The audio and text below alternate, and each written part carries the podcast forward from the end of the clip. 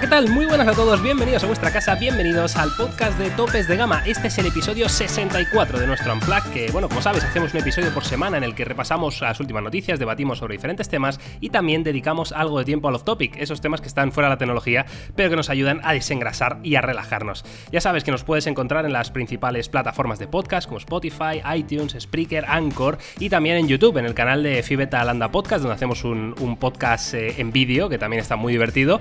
Y nada, hoy es eh, jueves 14 de noviembre de 2019. Se esperan lluvias prácticamente por todo el país, eh, sobre todo en la capital, que hace un frío aquí espectacular.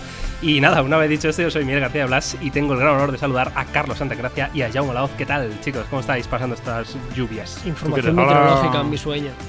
Mario, Mario Picasso.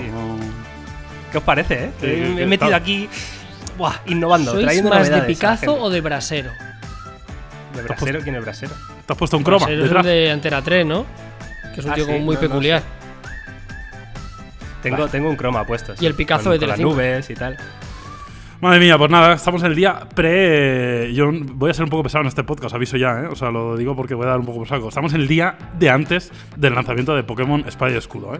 eh yo quiero. Yo, a mí este podcast me importa poco. Lo único que quiero sacar en claro es cuál me tengo que comprar mañana. O sea, por favor, mi foco. O sea, sé que vamos a hablar de muchos cacharros, muchos móviles y tal, pero mi foco es si me compro escudo o espada. Y si empezamos por esto. ¿Cómo vamos a empezar por Pokémon, hombre?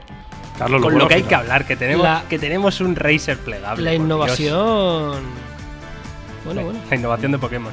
Bueno, yo iré diciendo, ok, sí, sí, me parece bien, es interesante, hasta que lleguemos al final. Vale, o sea, todo lo pasamos todo rápido, ¿no? A cámara rápida hasta, hasta Pokémon. la verdad que tengo un hype bastante gordo ¿eh? con el juego. Pero en fin, luego lo hablamos. Venga, en off topic. Que hay, además vamos a vamos a intentar a ver, eh, elegir los, los Pokémon iniciales, ¿no? A ver con cuál nos quedamos cada uno de nosotros y veremos un poquito las estadísticas que tiene, al menos lo que se ha filtrado, que entiendo que ya está más que confirmado. Y bueno, pero antes eh, hay noticias, evidentemente, esta semana, como cualquier otra, y hay noticias interesantes. Y vamos a empezar con una noticia de Realme, que ya sabéis que es el fabricante de moda, absolutamente. Y bueno, parece ser que se va a presentar el Realme 5S el día 20 de noviembre que viene a sustituir un poco al Realme 5, em, que en teoría ya está presentado, no, no, sé decir a ciencia cierta, pero entiendo que sí, y básicamente es un teléfono de gama de entrada, ¿no? Eh, una gama media sin ser una gama media premium. Em, como gran novedad, este 5S parece que va a tener un sistema de cuatro cámaras traseras, incluyendo entre ellas el famoso sensor de este 2019, sin duda el Sony IMX586 de 48 megapíxeles. Em, no sé si habéis podido echar un vistazo a la noticia, otro más, ¿no? De Realme que seguro en calidad-precio pues, pues va a triunfar, ¿no? Yo me estoy oliendo el percal ya, ¿eh? Me estoy viendo eh, Realme es un Xiaomi 2. O sea, Ojo. Teléfono por semana, ¿no? Eh, pues me da un poco de miedo que vaya a ser así, ¿eh? Porque realmente es, verdad que su estrategia, obviamente, eh, parece que es competir con Xiaomi. También es verdad que parece que su estrategia es ser una marca muy internacional y su llegada a España ha sido como muy, eh, digamos, un, algo ejemplificante de eso pero, pero me huelo que también van a copiar un poco la estrategia de, de, crear mucho producto, de tener mucha rotación, de tener muchos productos muy parecidos para atacar a muchos nichos y a muchos mercados. Y, y ojo, Realme porque eh, si ya nos hacemos un lío con los teléfonos de Xiaomi, a ver si nos vamos a hacer un lío ahora también con los de Realme. Porque nos falta la tela. Sí, no sé, tiene sentido. A mí lo que más me llama la atención de todo esto es el precio que pueden tener, porque recordamos que todo esto se basa, por lo menos en España, a día de hoy, presentado solo está el Realme 5 Pro, por lo menos cuando estamos grabando este podcast, eh, que cuesta 199 euros. O sea, si hay dos teléfonos por debajo, ¿qué será? ¿149, 179? O sea, van a haber 20, 30 euros, porque menos de eso me cuesta creer. El Realme 5 que se presentará yo creo que en breve, me imagino que viene a pelear con el Redmi 8 que se ha presentado recientemente, que cuesta 139 euros. y así que yo imagino que Realme irán a rueda total, o sea, no, no creo que varíe ni un céntimo, y en todo caso, si varía será a la baja. Así que no sé, bueno, al final de todo esto lo mejor que va a tener el, es el usuario. O sea, por, por, muy poco dinero, por poco más de 100 euros van a tener teléfonos muy dignos. Y este teléfono al final parece que en esencia va a ser lo mismo que el Realme 5 que salió en China, pero mejorando la cámara. Pero por lo demás, si mal no recuerdo, que era, creo que eran 5.000 mAh, pantalla 720p. Eh, pero bueno, es que ¿qué más le puedo el, pedir? El Snapdragon 665 también. Y, y cuatro cámaras, ojo, ¿eh? Sí, sí, que la verdad que en este rango de precios, eh, bueno, parece que ya pues, los fabricantes están encontrando una manera de, fabricar estos sensores eh, más baratos, ¿no? Y para poder meterlos en teléfonos más de entrada. Desde luego, como dice Carlos, por menos de 150 euros tener teléfonos de este nivel, pues eh, yo creo que hay que estar de, enhorabuena. Veremos, en cualquier caso tendréis toda la información cuando sea oficial este Realme 5S. Y mm, nada, vamos a pasar a la siguiente noticia, chicos, tampoco hay que darle mucha más vuelta porque queremos llegar a, a Pokémon y al Racer.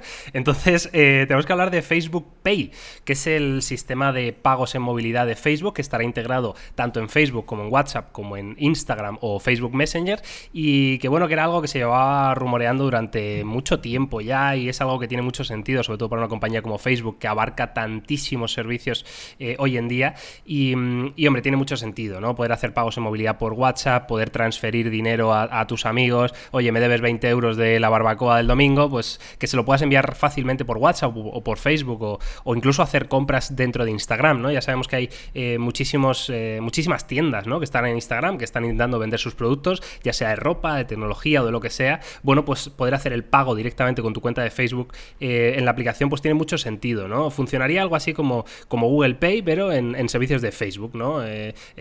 puedes sincronizar, digamos, tu cuenta de PayPal o, puedes elegir una tarjeta de débito o de crédito de tu banco tradicional y, bueno, con esa, con esa, con ese perfil, pues vas a pagar en Internet. No sé qué os parece, si, si, creéis que esto lo va a petar en plan muy, muy fuerte o se va a quedar un poco en anécdota.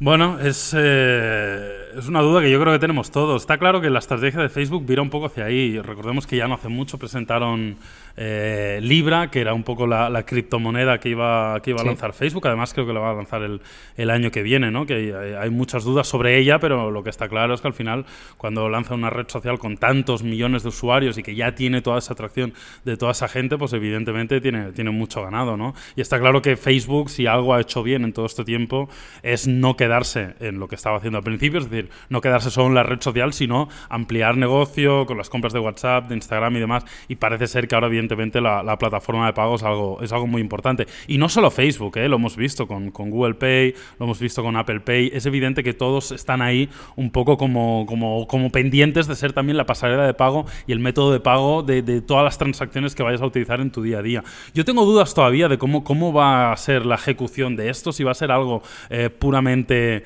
eh, para transacciones online, si va a tener también una parte física al estilo NFC. La verdad que no me ha quedado muy claro viendo así un poco el, artículo que, empieza a hablar de este, de este producto. Supongo que hasta que no lo podamos probar no lo sabremos al 100%. Pero bueno, a mí no me parece mal. Yo uso muchísimo eh, ahora Apple Pay con el iPhone y utilizaba muchísimo eh, Google Pay con Android y la verdad que, me parece maravilloso. Y una de las cosas, mm, por, por, dejar un concepto de Apple Pay que me gusta mucho, es que me sirve para pagar físicamente por NFC, pero me sirve también para pagar...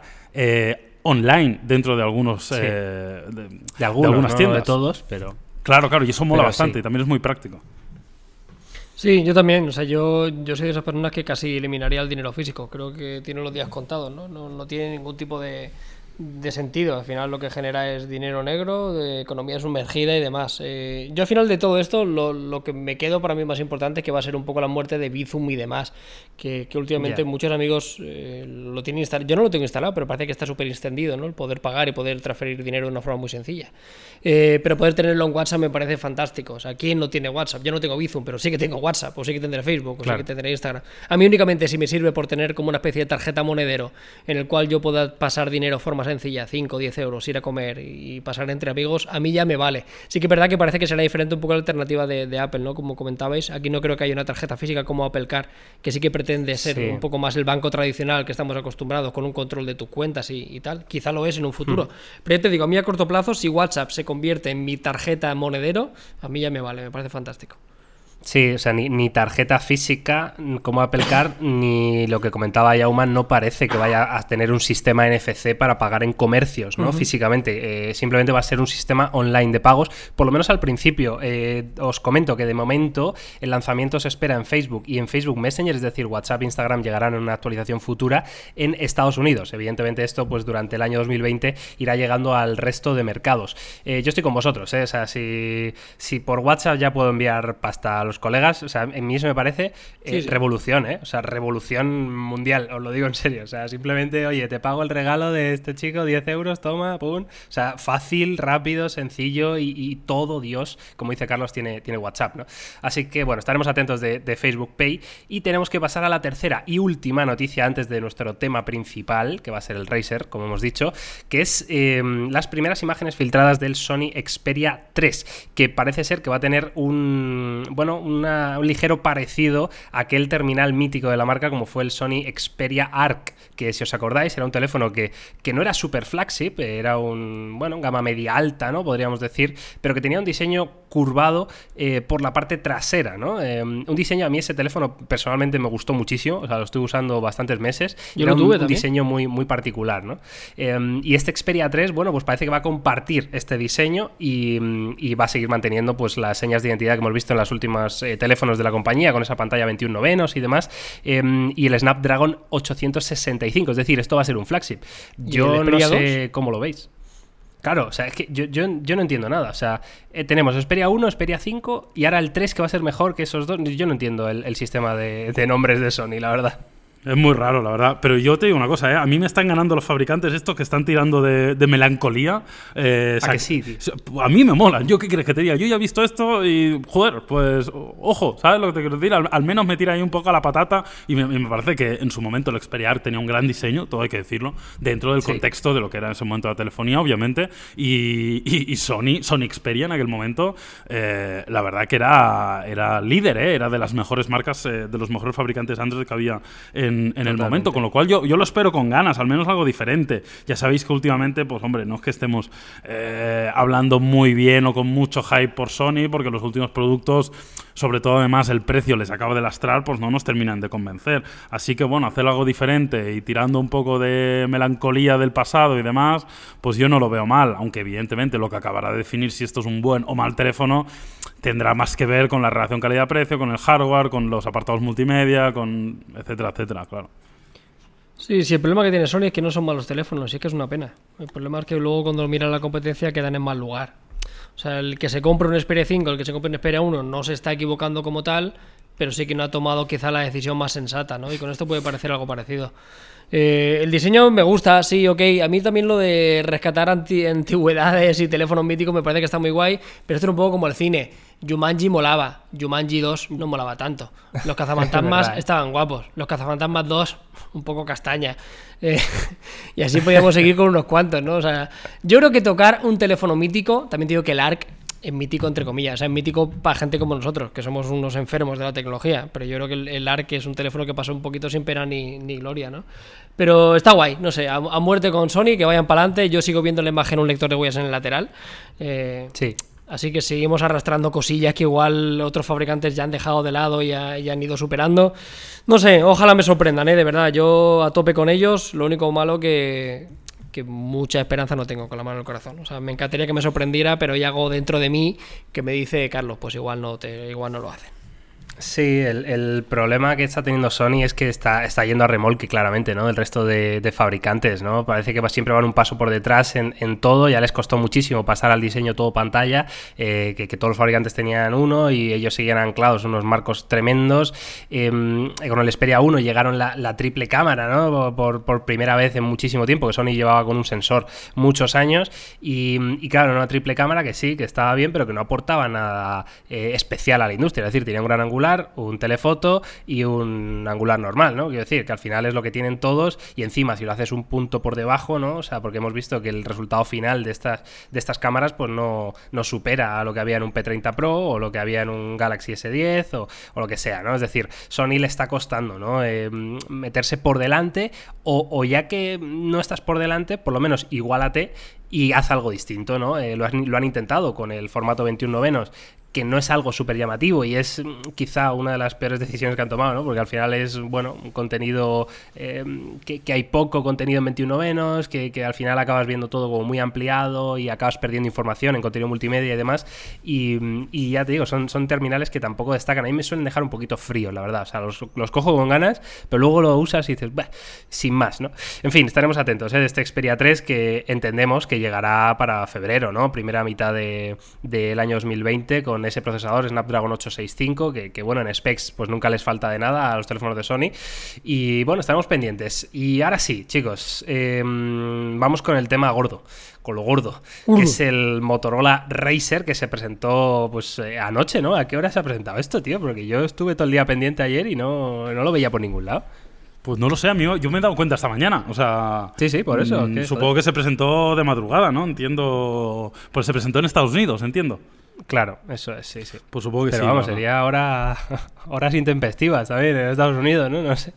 Bueno, en fin, eh, ya es oficial. Ya es oficial este Motorola Racer, primer teléfono plegable de la compañía. Eh, un teléfono que, que, como hemos estado hablando, pues trae ese toque nostálgico del Motorola Racer original, el, el V3, ¿no? Más conocido mundialmente. Un teléfono que lo petó muchísimo, que, que, que a todo el mundo yo creo que coincide que, el, que fue una revolución, ¿no? Por, por lo que significó, por, por el concepto de que era de teléfono de, de, cool, ¿no? Era un, un, tenía ese estilo, ¿no? O sea, se veía guapo, ¿no? El teléfono y por eso triunfó tanto, ¿no? Y este plegable pues recupera un poco esa esencia, adaptándolo a tiempos modernos y, y, casi futuros, ¿no? Con el sistema plegable. Es un teléfono tipo concha, de cuando, que tiene una pequeña pantalla por fuera y cuando lo desplegamos pues tenemos una pantalla normal, es como si fuera un smartphone tradicional. Eh, vamos a hablar primero de primeras impresiones así rápidas y luego ya nos metemos poco en materia, comentamos especificaciones y demás. Eh, venga, Carlos, cuéntame, ¿qué te, ¿qué te, ha parecido así a primer vistazo? Yo, con perdón la vulgaridad, yo estoy muy cachando. O sea, a mí me parece increíble, o sea, me parece un tipo de teléfono fantástico. Como tú dices, luego hablaremos de las especificaciones y, y las cosas que vamos a perder por este diseño, que nadie espere que vaya a ser un super teléfono, es un teléfono que va a tener solo una cámara, que el hardware no es nada del otro mundo, que hay cosas que parece que están por pulir, pero a mí el concepto, y, y, pensando en lo que puede ser este tipo de concepto plegable de aquí a dos o tres años, me parece increíble. Me parece un teléfono muy bonito, un teléfono eh, perfectamente usable. Eh, aquí hay dos formas de entender los plegables. O sea, o quieres un plegable para poder tener más pantalla, o quieres un plegable para que el tamaño sea todavía más comedido. Eh, tenemos una pantalla principal en la cual vamos a tener eh, únicamente información, va a ser como una especie de always on display. Eh, yo aquí sí que quizá esperaba que pudiéramos interactuar algo un poquito más, poder responder a alguna sí. notificación o algo.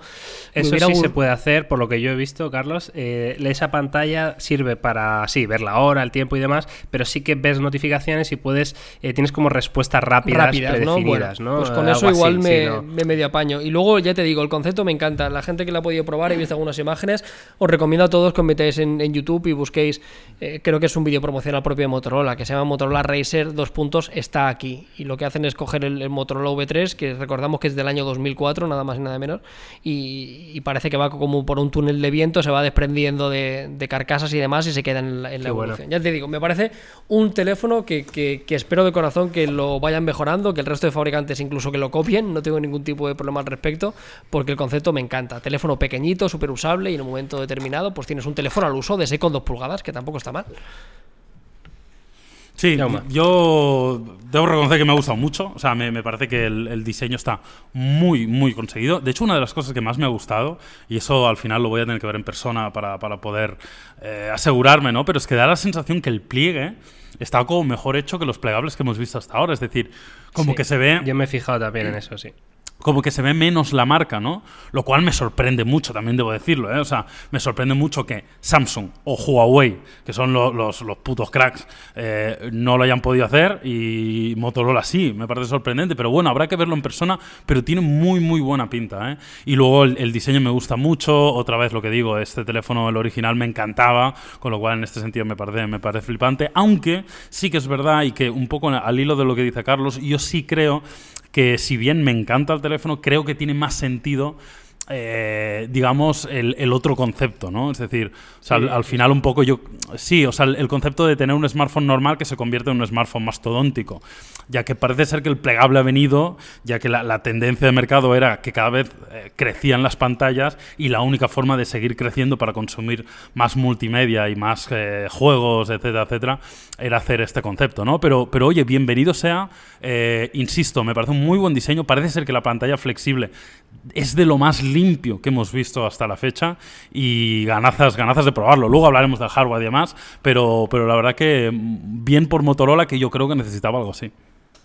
Sí, es, es, un, es un detalle lo que dice Yauma, pero es realmente llamativo, ¿no? Si os acordáis en, todos los análisis que hemos hecho del Galaxy Fold, pues siempre en la pantalla desplegada, en la pantalla grande, en lo que es la pantalla flexible, la Plastic OLED, pues tenía en el medio que daba a, la vista el pliegue, es decir, eh, tú pasabas el dedo y notabas eh, como que ahí es donde se plegaba la pantalla, ¿no? Bueno, pues en este Razer, eh, yo por lo que he visto, es un sistema nuevo de bisagras, ¿no? Al final estos plegables, la gran clave es el sistema de, de bisagra que tienen, porque es donde de verdad vas a hacer un sistema que tenga una durabilidad suficiente y lo que han hecho es que esa bisagra, digamos que en el último momento como que empuja un poquito hacia arriba ese pliegue, donde normalmente está el pliegue, y hace, consigue que quede mucho más plano, ¿no? Que no notemos, esa, evidentemente se notará, por supuesto, yo no me cabe duda de que se va a notar, pero sí que se nota menos que en otros fabricantes. Em, este Razer está lleno de detalles, de verdad, que, luego hablaremos, em, que son, mm, a mí me han parecido, o sea, puntos a favor todo el rato. O sea, luego los comento porque me ha apuntado unos cuantos que me gustaría comentar,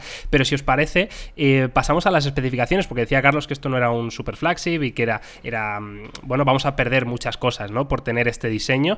Y mm, en principio tenemos un procesador Snapdragon 710, es decir, un teléfono, un procesador de gama media, eh, que tiene que funcionar muy bien, sí, pero claro, ahí luego veremos un poco el precio. 6 GB de memoria RAM, 128 eh, GB de almacenamiento interno, tenemos una sola cámara trasera, es decir, no hay ni telefoto ni gran angular, es una única cámara de 16 megapíxeles focal 1.7 y en la parte delantera tendremos una cámara frontal de 5 megapíxeles focal 2.0. Em, la batería para todo el, teléfono se queda en, esto puede ser lo más eh, dramático, 2510 miliamperios. Em, luego hablaremos, porque el diseño es es, que es una cosa súper delgada, o sea, es muy, muy delgado. Em, pero claro, 2510 mAh para alimentar una pantalla de 6,2 pulgadas, que ojo, creo que la resolución no es Full HD, es, HD, es un HD raro porque tiene un formato 21 novenos y tal, pero, pero creo que es HD y a la vez la pantalla de fuera, ¿no? Que aunque no tenga muchas funciones, pues también habrá que alimentarla. Yo creo que puede ser la, gran clave, ¿no? De este Razer, si va a aguantar en, autonomía. Así, eh, ¿cómo veis estas especificaciones? ¿Lo veis lógico? Eh, ¿Creéis que tiene sentido o hubierais esperado tope de gama a muerte? Yo es que aquí le doy menos importancia a las especificaciones, sinceramente. O sea, a mí el, Snapdragon 710 me parece bien. Lo que igual me puede preocupar, el tema de la batería, pues me pasa igual que como el procesador. Entiendo que esto también es una primera generación. Eh, aquí quizá a diferencia del Fold, volvemos un poco al tema de la, de la, pantalla secundaria, la pantalla pequeñita. En el Fold sí que era muy utilizable, sí que prácticamente podías, bueno, prácticamente no, es que podías hacer todas las tareas del teléfono directamente con esa. Así que si no consumías contenido multimedia, si no querías no tenías por qué abrir el, el, el phone, ¿no? Y por eso tenemos una autonomía tan loca. En este caso parece que no será así. Como antes comentábamos, tienes respuestas rápidas, tienes un, control de la hora, me imagino que podrás igual descolgar el teléfono y, y, poco más. O sea que sí que vas a tener que utilizar la pantalla completa. Yo creo que el, a nivel de autonomía sí que puede ser un problema. El Motorola Ryzen me sorprende muchísimo. También el Snapdragon 710 es un procesador que ya conocemos. O sea, no es un procesador exclusivo que pueda guardarse eh, las de la manga de que sea súper eficiente. Tampoco va a ser así, ¿no? Yo creo que no va a ser su fuerte. Pero repito, yo es que soy muy benevolente con este tipo de teléfonos. Sé que son muy caros y sé que, y que, y que quizá deberíamos exigirle más de lo que yo le exijo. Pero es que para mí va por delante la innovación en una primera generación a no hacer un teléfono súper, súper redondo.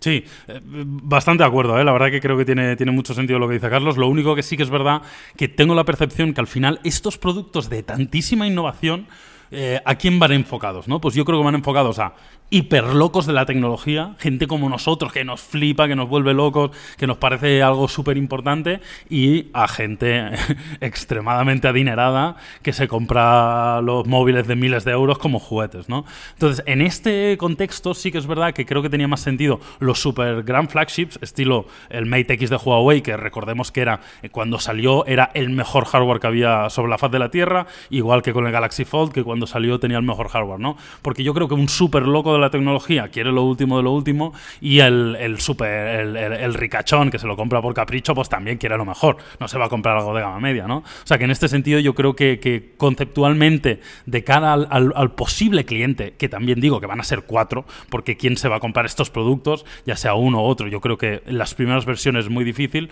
pero sí que me parece como ejercicio de Motorola de decir, mira para dónde puedo encaminar mis, mis futuros productos creo que sí es un muy buen ejercicio. Y como dice Carlos, yo dudo mucho que esta primera versión vaya a tener trascendencia en cuanto a ventas, pero sí puede ser el inicio, ¿no? Puede ser el, eh, eso que va abriendo camino por mitad del bosque para que luego venga toda una, una nueva categoría de producto. A ver, em, sí. y no, ¿vale? Yo estoy, estoy de acuerdo contigo, eh, pero con matices. Eh, me voy a explicar. Este Razer yo creo que Motorola lo ha hecho muy bien porque mm, eh, es, tiene varios, varios detalles que pueden hacer que un no aficionado de la tecnología se interese por este teléfono. Es decir, el concepto es totalmente diferente a lo que hemos visto en el Fold o en el, o en el Mate X, ¿no? Que son teléfonos, eh, más que teléfonos, son tablets plegables, ¿no? Es decir, eh, un producto enfocado a esa productividad, ¿no? Que tendremos el día de mañana, ¿no? Con esas pantallas más grandes y que podremos hacer más cosas. Y ahí tiene sentido un, un procesador potente, mucha capacidad de memorias y demás, ¿no? Pero este Razer es un concepto distinto. Esto no es una tablet que se pliega. Esto es un teléfono y, han pretendido o han intentado em, conseguir o captar la esencia que tenía ese primer V3. Es decir, un teléfono de, gente joven. A ver, decía que se le ha cortado a Jauma, que nunca tiene los auriculares preparados el tío y se le quedan sin batería. Em, decía que el, que el Razer este, que Motorola lo ha hecho muy bien porque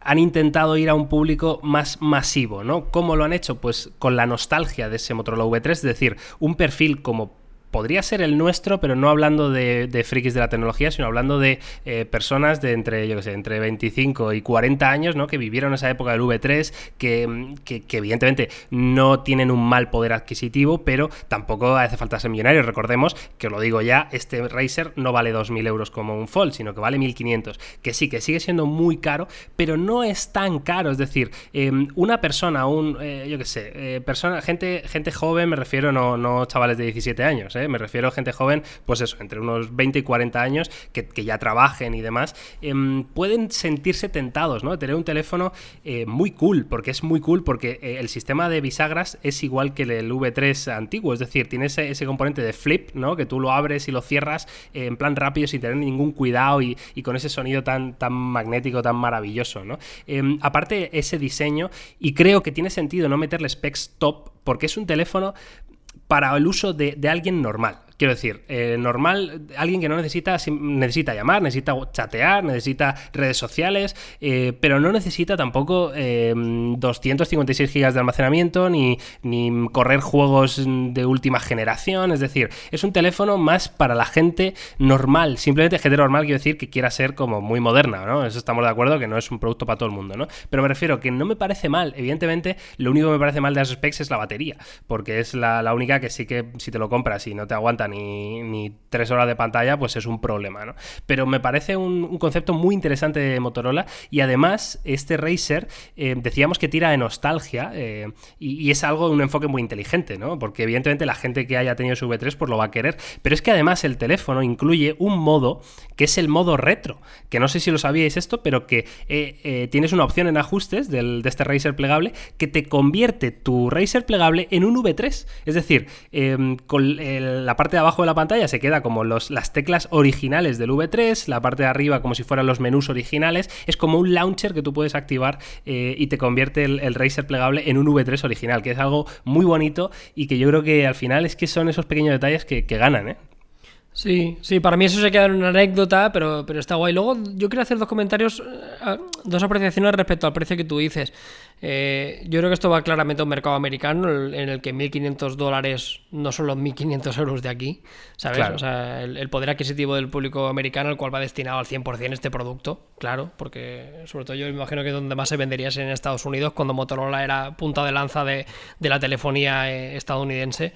Ahí sí, y luego por otra parte, 1.500 euros, Miguel dice que no es caro, a mí me parece insultantemente caro en un ejercicio fácil de comparar especificaciones contra un Fold. O sea, quiero decir, los 500 euros de más que tiene un Galaxy Fold respecto a esto, bueno, o sea, están más que justificados, teniendo en cuenta que son dos teléfonos muy caros. O sea, tiene mucho mejor hardware, tiene muchas más cámaras, tiene mucho más almacenamiento, tiene mucha más batería, Tiene, Sí, sí, sé. mucho más de todo. O sea, claro, o sea, a mí en la balanza de cuál de los dos me parece más caro, el Razer me parece insultantemente más caro, proporcionalmente, por Claro, lo que te no, da. no hablaba yo de, de relación. No, no, claro, por supuesto, ¿sabes? Pero, Hablaba o de, sea- de que es más barato, ya está. Sí, claro, pero a O mí sea, si- que- si los 2.000 en- en euros del phone me parecen- Es más barato. Sí, claro, claro, que siguen siendo pasta, pero a mí estos 1.500 euros sí que me parecen caros. Pero vuelvo a repetir lo que hemos dicho antes, a mí el dinero en estos productos me da igual. A mí el procesador en esto me da igual. Yo quiero ver estos productos de aquí a dos o tres años. O sea, estoy, te lo juro, o sea, súper, súper emocionado con que alguno de, de estos los mejore, porque también recordamos que tenemos un lector de huellas en la parte inferior, que me imagino es donde estará gran parte de la batería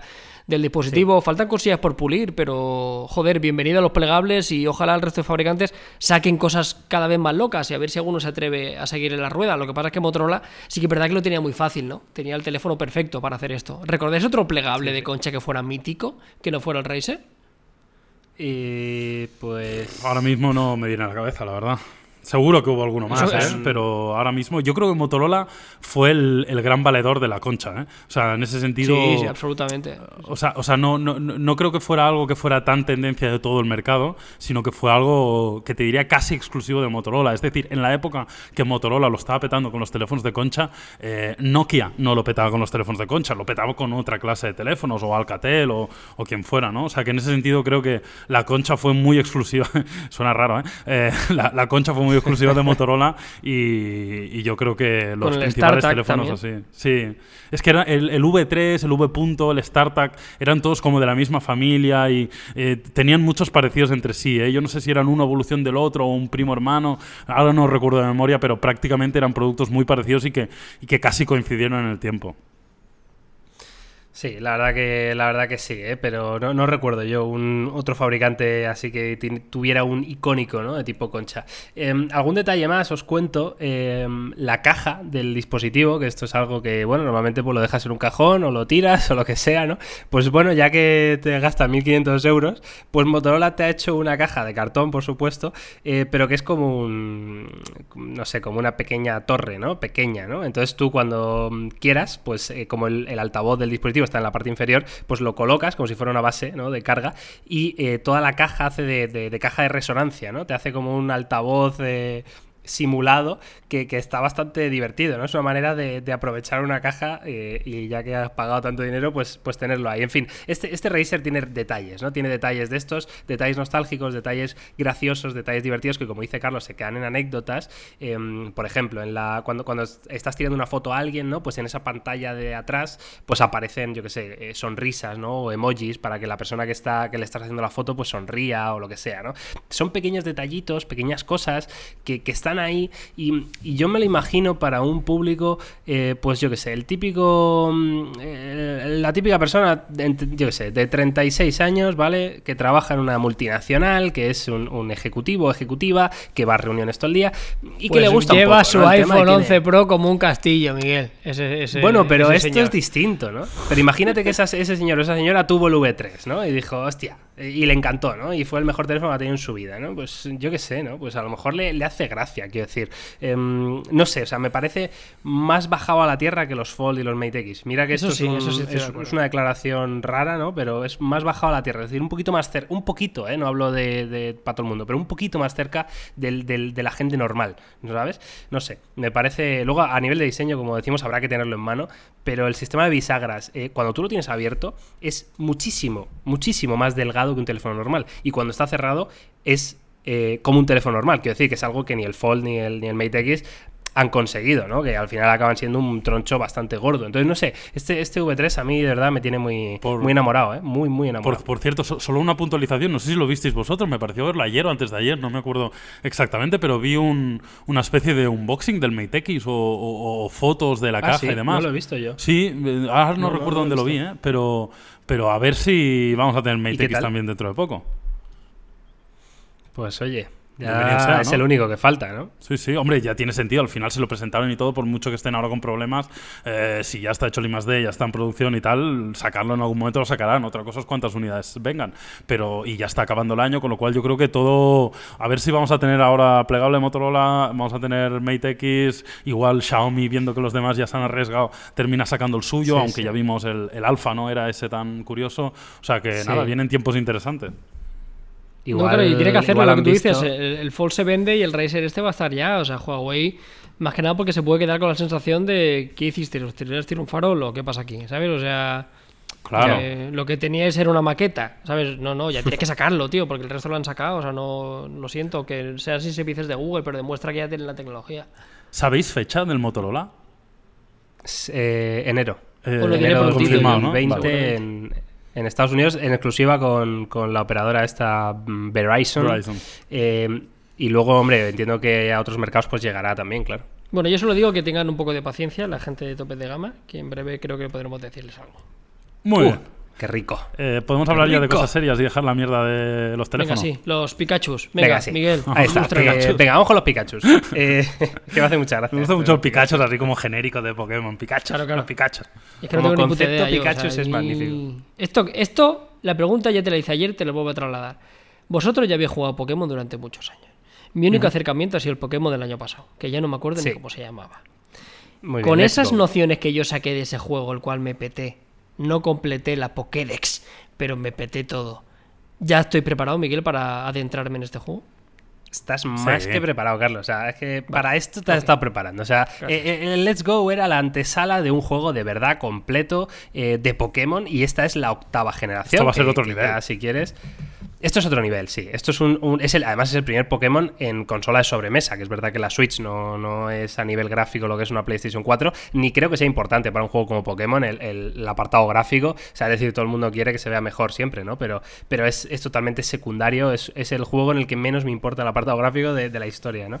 Y, y este Pokémon Espada y Escudo, pues es ambicioso porque tiene una gran parte del mapa que es mundo abierto, que bueno, ya lo iréis descubriendo. Eh, han metido muchísimas novedades jugables. eh, es como un, un juego más redondo, más, no sé, es un juego más, más maduro, ¿no? Podríamos decir que Let's Go, que era un poquito más, eh, tiraba un poquito más a infantil quizá, ¿no? Este digamos que es un juego un poco más adulto porque ya es siguiente generación de Pokémon, tenemos Pokémon nuevos, eh, tenemos una historia nueva y, y- además está ambientado en Reino Unido, ¿no? Y es muy curioso, ¿no? La región se llama la región de Galar, que está, como digo, ambientada en Reino Unido y, y entonces todos los guiños que han hecho al, al Reino Unido pues están muy bien, ¿no? O sea, hay muchísima ambientación de fútbol, por ejemplo. Em, de hecho, el campeón de la Liga Pokémon me parece que se llama Lionel.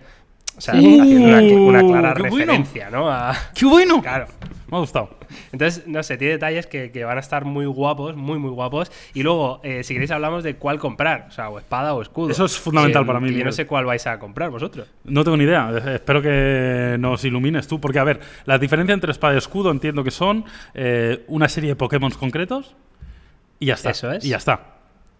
Bueno, tiene, tiene alguna más. Eh, veréis, en, en todos los juegos de Pokémon siempre hay dos versiones y eh, en cada versión pues hay un, un Pokémon legendario diferente. ¿Vale? Que es un Pokémon, bueno, pues está hilado con la historia del juego y tal, ¿no? Entonces, el legendario de Pokémon Espada es un lobo con una espada en la boca, ¿vale? Vale. Y el legendario de Pokémon Escudo es un lobo que el pelaje, ¿no? Es un De- escudo. que es como un león, ¿no? Pues el, el pelaje es el escudo, ¿no?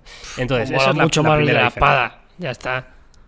A ti te mola más el de la espada. Uno tiene pelo escudo y el otro sujeta una puta espada con la boca. ¿Dónde Sí, está pero- el- Está muy Pero- desigual, Miguel. Pero ojo, porque luego hay otros Pokémon, Carlos. Espérate, espérate, no corras tanto. Vale, entonces, eh, esa es la primera diferencia, ¿vale? Luego hay Pokémon que son exclusivos de cada versión. No muchos, ¿eh? O sea, son dos o tres, o bueno, mm, parece que son diez o algo así. Pero, pero no son muchos los Pokémon exclusivos de cada versión. me, ha- Entonces, me ha parecido ver un Pokémon Ponita Espada- en, en- en escudo. Sí. Ah, que claro, eso, Eso ya. es. En- Un Ponita, Carlos. Muy bien, claro. Ojo, ¿eh? Ponita es el, el caballo este de fuego. Eh, que va a tener una versión, una forma galar, es decir, una forma británica, que va a tener, en vez de ser de tipo fuego, me parece que es de tipo psíquico o algo así. Y, y ese Pokémon, por ejemplo, es exclusivo de Pokémon Escudo. Uh. ¿vale? Eh, luego, en Pokémon Espada, pues tienes otros exclusivos, como, ¿os acordáis del, del Farfetch mítico de primera generación? Que es un, un pájaro con un puerro, que iba con un puerro en la mano. Sí, sí, sí, ya sé cuál es. Bueno, pues ahora han hecho una versión galar de este Pokémon que se llama Sirfetch, ¿no? Y, y es básicamente el mismo pato, pero en vez de un puerro, el puerro se convierte en una espada gigante o algo así. Uh, ¿Ese en Ese qué, es en qué equipo está? de- ¿En de espada o en escudo? Ese está en espada. 2 a Ese 0, está en- Miguel, de momento. No, Un puerro que es espada. Vale. Todo, intenta convencerme. Bueno, el caso, luego hay otros Pokémon que, que para mí no son tan relevantes y luego hay diferencias, ya sabéis que en todos los Pokémon pues hay gimnasios, ¿no? Durante toda la aventura que tienes que ir consiguiendo las medallas. Bueno, pues hay tres gimnasios distintos, ¿no? En cada versión. Entonces, en escudo me parece que está el tipo fantasma, el tipo... mm, Me lo invento, ¿eh? Lucha y el tipo tal, y en espada pues hay otros, ¿no? Está el tipo hada y el tipo tal. O sea, bueno, cambia un poco eso, pero nada más, ¿eh? O sea, el resto es- son dos juegos idénticos. Vale, ¿y tú cuál te vas a pillar? Yo voy a pillar escudo porque Uh. precisamente porque sé que, como dice Carlos, que a todo el mundo le gusta más espada. Ya sabéis que yo soy muy de minorías. Yo iba a hacer lo mismo, eh, ¿eh? Iba voy a pillar lo mismo, escudo. tío. Ah, sí, bien, bien, Jauma, bien. Aparte porque el, el- el perro legendario este me parece más natural, quiero decir. ¿Qué perro sujeta una espada a la boca? Ninguno. Pero oye, un pelaje que se convierte en escudo pues puede tener más sentido orgánico, ¿no? No sé. ¿Dónde, va, ¿dónde ves tú un buscándole, en la boca? buscándole sentido a los Pikachu. Esto ya es como Claro.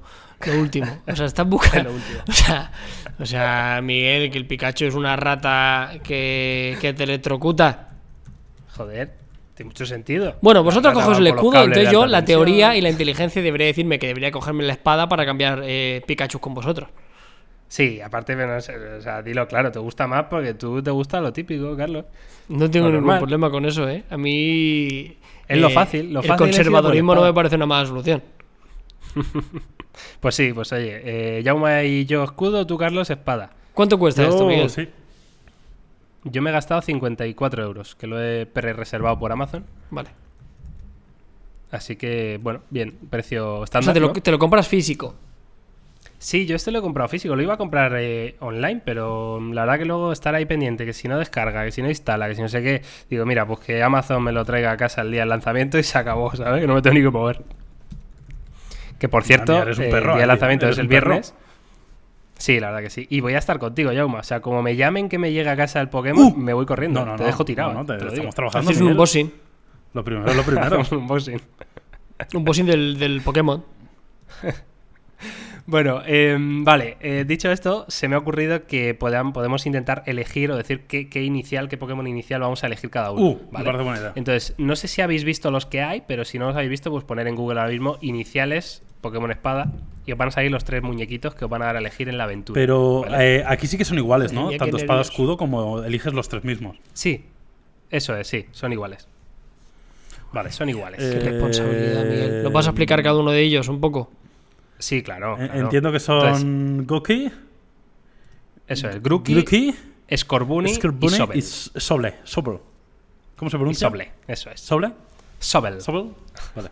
Que Sobel. entiendo que es eh, planta, eh, Eso fuego. es. Grookey es el tipo planta, y agua. fuego y agua. Mm, Vale, así de primera vista, ¿cuál os mola más de los tres diseños? No sabría decirte. Igual Grookey, pero es que yo soy muy de tipo fuego, ¿eh? Tú eres muy de fuego, pero te mola más el O gorilita. sea, el este, gorilita me este- mola, me mola estéticamente. Pero creo que elegiría Vale. Scorbunny. ¿Se saben, ¿Se saben las evoluciones ya? Sí, Sí, mira, pon, eh, pone Uh, en Google, pero vamos a ver la tercera evolución solo, ¿vale? Están La, bastante la tercera pepino, ¿eh? evolución. ¿Eh? Yo quiero el de fuego. Viendo la evolución del de, yo el del fuego. El conejito. El de fuego te mola. A ver, p- ponéis en Google. El de fuego, la tercera evolución se llama Cinderace. Cinderace, con C. Mm. Cinderace. Es que a mí fuego me gusta es la- mucho, tío. Lo poco que he jugado. la tercera evolución del de fuego. que- Que, que es como, si te fijas, Carlos, es como un futbolista.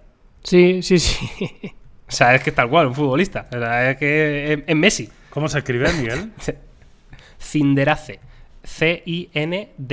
C-I-N-D-E-R-A-C-E. Ah, C.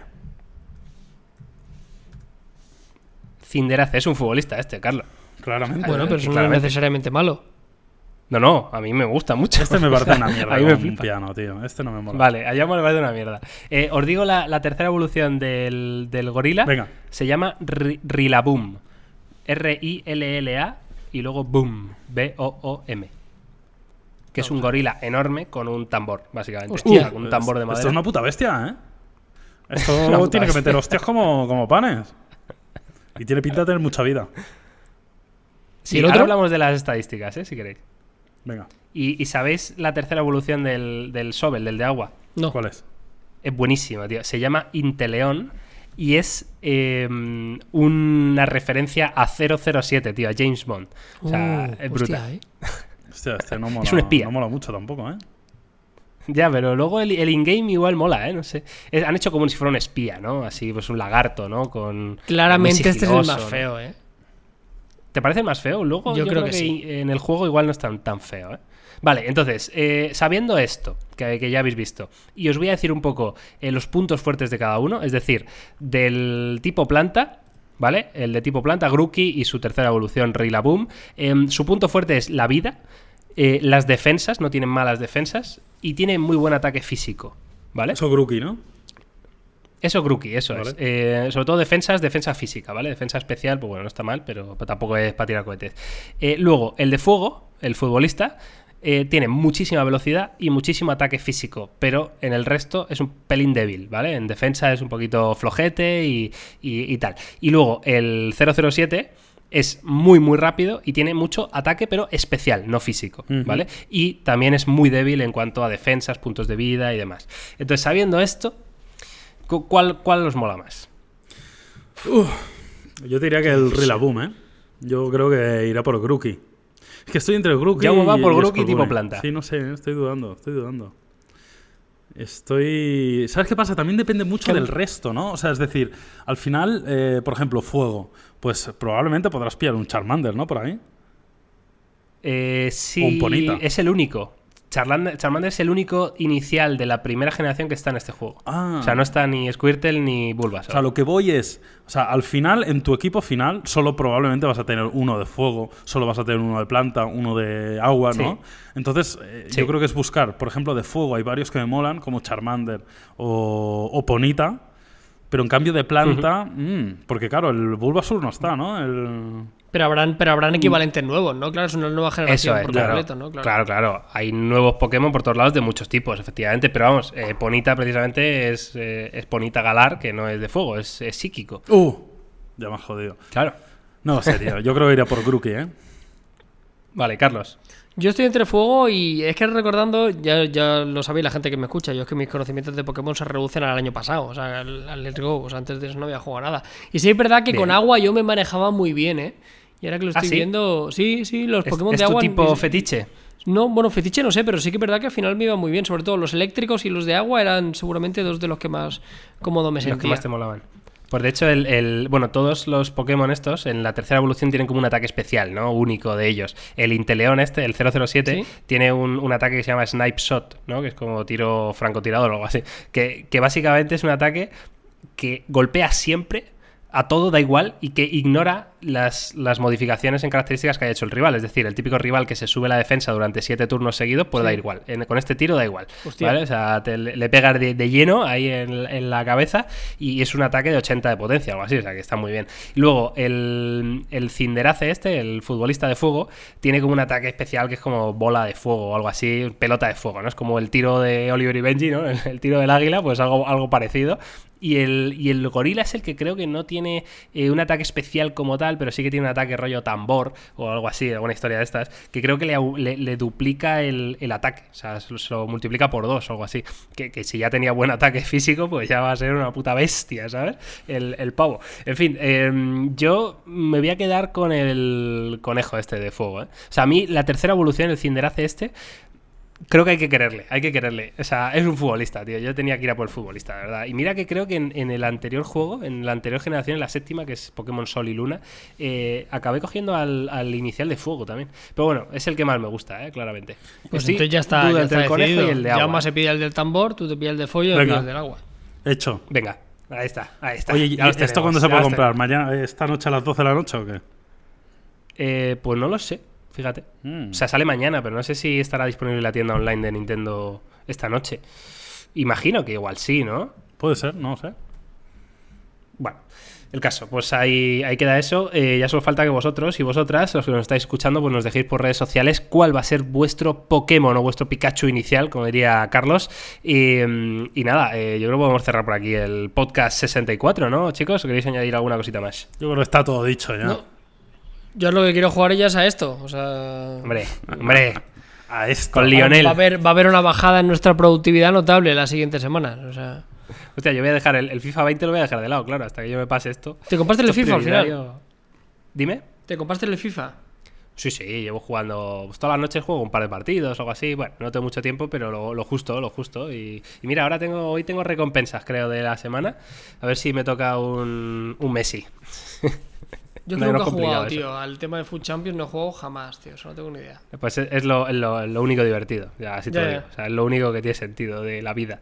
O sea, el FIFA, si no existiera el Ultimate, pues bueno, sí, pues lo jugarías a ratos y ya está. Pero el Ultimate es, es, la, es la salsa, es la salsa que tiene el, el FIFA. Así que nada, chicos, eh, chicas, muchas gracias por estar ahí una semana más. Eh, Carlos Jaume, un placer y atentos eh, a topes de gama, a topes de gama plus, porque habrá vídeos muy guapos como cada semana y sobre todo en cuanto podamos echarle el guante a este Racer plegable, pues os contaremos toda la información como siempre. Y nada, un placer, abrigaos, que hace fresco. Hasta la semana que viene. Venga, chicos, un abrazo.